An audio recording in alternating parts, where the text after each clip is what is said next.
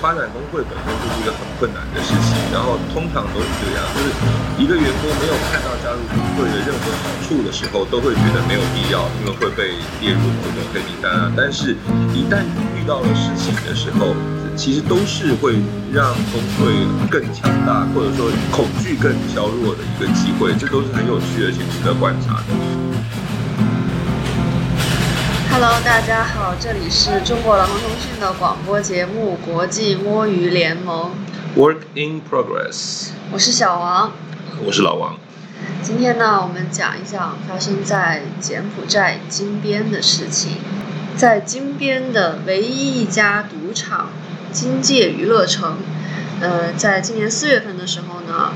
赌场说是由于疫情造成了相当严重的经济损失，所以将会裁掉百分之十五的员工。对，这等于是要裁掉一千多个人。呃，具体的数字后来我们知道是一千三百二十九个员工。对，那这家赌场金界娱乐城呢，其实是呃金边唯一一家。特许经营的持牌赌场，嗯嗯嗯，它是从照片跟宣传来看是相当金碧辉煌的一个大型的集酒店、娱乐跟博彩为一体的，应该应该有几好几百个房间，然后从那个它的网站上你可以看得到，它餐厅就也有十几个，就各式的西式的、中式的。呃呃，那个越南式的餐厅等等的，它主要的客源，你你有说过，就是你你有查到的是，都是来自中国跟呃越南，是吧？其实最主要的还是从中国的客人是占绝大多数。嗯，其实呃，最近这些年呢，柬埔寨的支柱产业之一呢，也是旅游业。是是。然后主要的游客来源呢，其实也是中国的游客。那这个金边的这家金界娱乐城，同样也是，就是主要是中国的游客，然后再就是像越南呀、周围老挝呀这样的客人会比较多一点。嗯。那这个赌场的规模也是相当的庞大，所以它其实是有差不多八千名员工。嗯。那么在这一次的裁员计划里面，就是将裁掉刚才我们说的一千三百二十九人。对我跳跳几步来讲的话，就是这个赌场里面的工会，它的中文全名我可能一时记不到。是金界娱乐城高棉雇员劳工权益支持工会。对对对对对，这个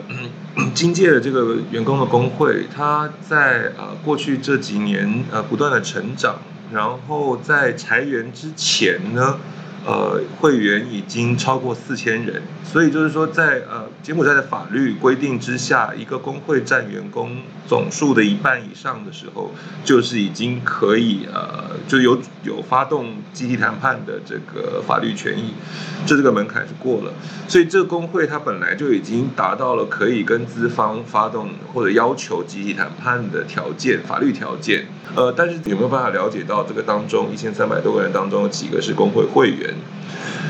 呃，没有办法，因为呃，其实当时呃发生这件事的时候，我四月公布的时候，其实公布的是总人数，也没有公布名单，然后工会也没有拿到任何资方的这呃这方面的智慧，是单方面宣布的。所以后来我们知道是呃工会里面的所有领袖啊什么等等，包括好多个会员是吧，全部都在这个一千三百多个人当中。对，就是工会主要的这些干部，包括呃主席、副主席，还有秘书，还有非常重要的这些工会组织员，嗯，呃，以及很多在经济娱乐城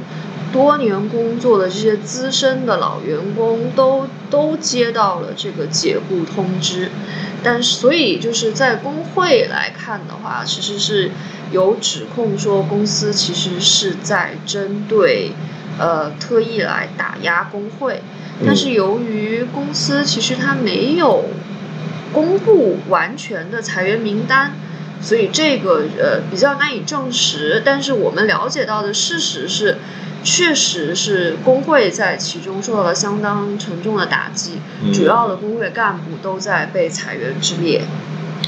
对，呃，然后这一次的裁员，呃，公司的说法就是说，由于过去这一年的疫情啊，影响到了这个旅游跟这个整个娱乐场、整个那个赌场的运作，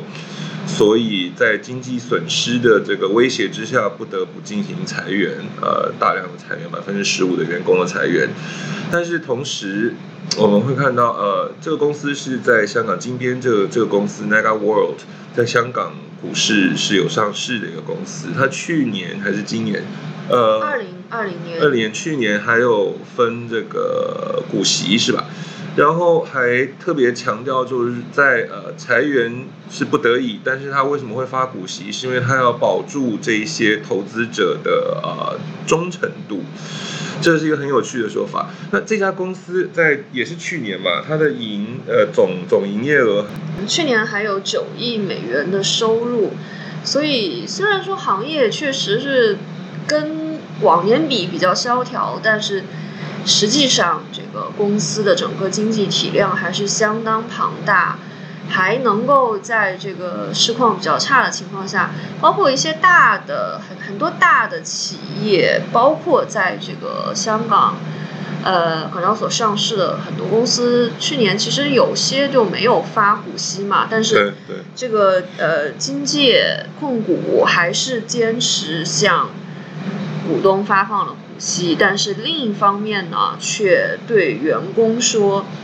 这个。要削减成本，所以要裁员。关于削减成本这个呢，又有另外一个说法，这也是工会这边的说法，呃，就是就是员工的工会这边的说法是非常奇怪，因为从去年开始，尤其是有严重的疫情的时候，或者说这个这个客人比较少的时候，其实大部分的员工呃上班的时数已经减低了，就譬如说一个月甚至只有上班七到十五天，就是你想想看，工资减。呃，百分之五十到七十五。我为什么这么说？因为这些工人他们是按照上班时数收的这个这个收收钱的，所以你上班的时数越长，收的钱越多。那如果你一个月只上了一半的时间或者三分之一的时间的话，当然收入就降降降一半或者降到三分之一了。那在这种情况之下的话，其实公司没有因为疫情而啊在人力方面。呃，有多任何一毛钱的花费，其实，所以呃就不知道怎么说呢？或许他在其他的地方成本是相当高呃，然后继续维持的，但是明显的就是在人力上没有，而他反而是在人力上面呃动作比较大，开除掉了百分之十五的人。对，也是因为这个从去年开始，这些排班变得非常的稀疏以后。其实部分工人甚至在二零年下半年的月收入都不到一百美元，这都不够，不足以支付在金边基本的一个食宿的开支。是，这这个问题也是有点类似中国国内的情况，就是这大部分这些工人可能都不是来自金边的。然后他们如果要住在金边，要维持这种相对比啊，在呃自己老家呃生活水平比较高的一个生活的话，当然是需要一个收入相对比较高的是工作。那他们现在失业呢，情况就比较比较严重了。呃，我们在看这些工会的呃，应该是工会的主席还是副主席，他的个人推特账号上，最近呃，应该是七月中的时候。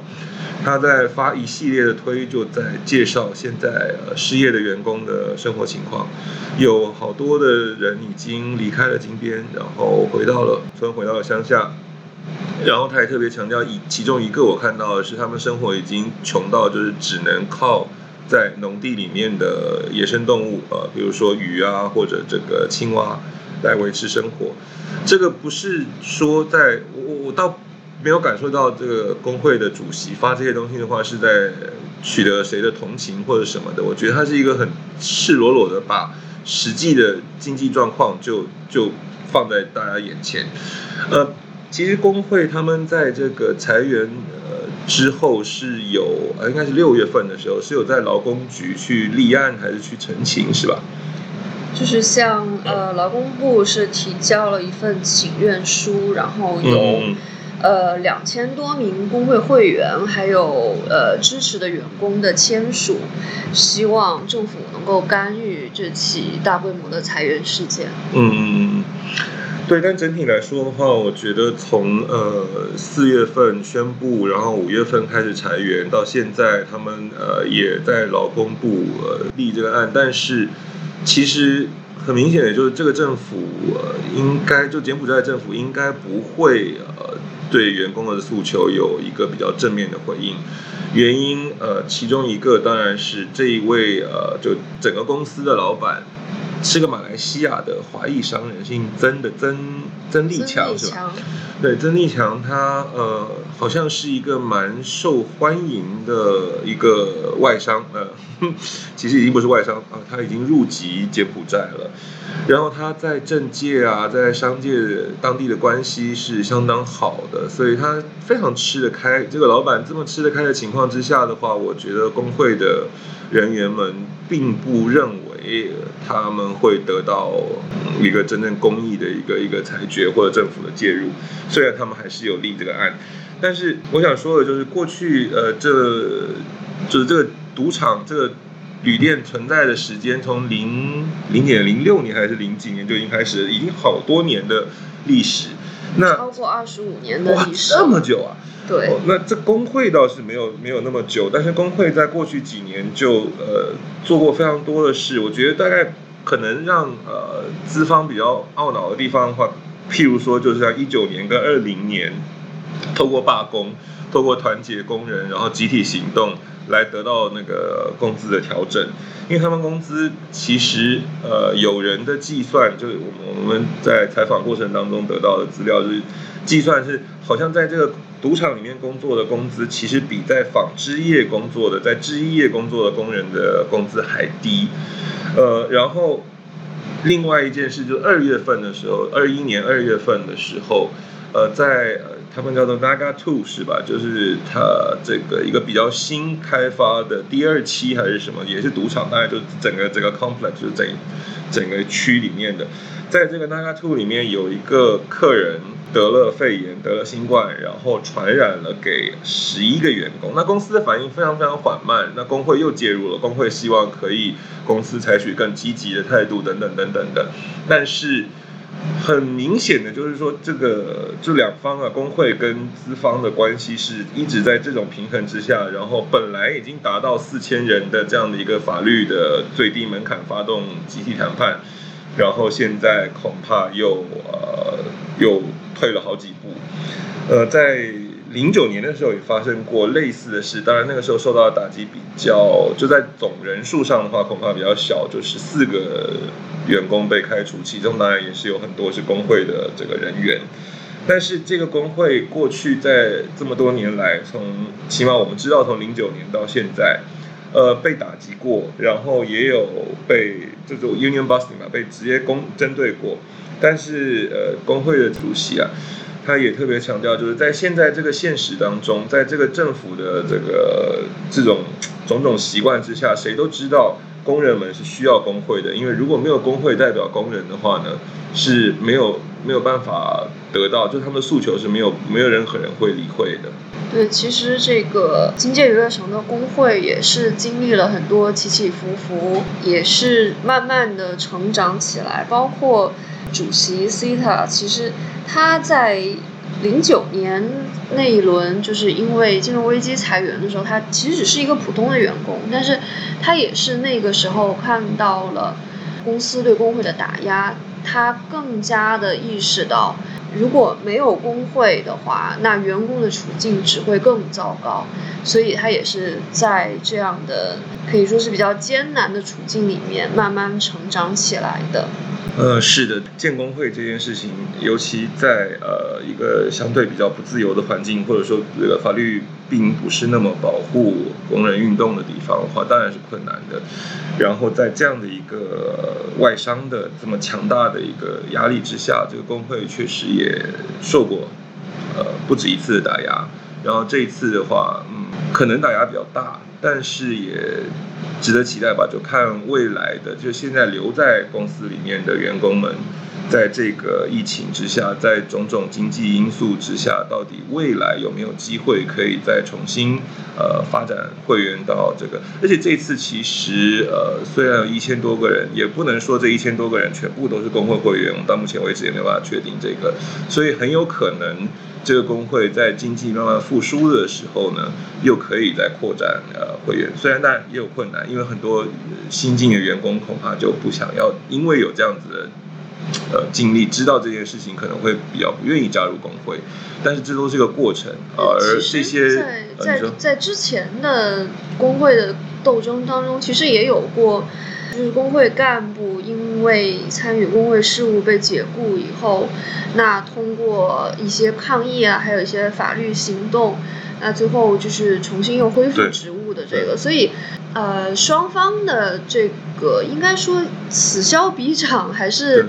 魔高一尺道高一丈，就就是这个这个斗争还肯定还是会继续下去的。虽然可能这一轮的裁员来讲，对工会的前景是比较暗淡的，但是我们相信这些工人的韧性还是相当的强的。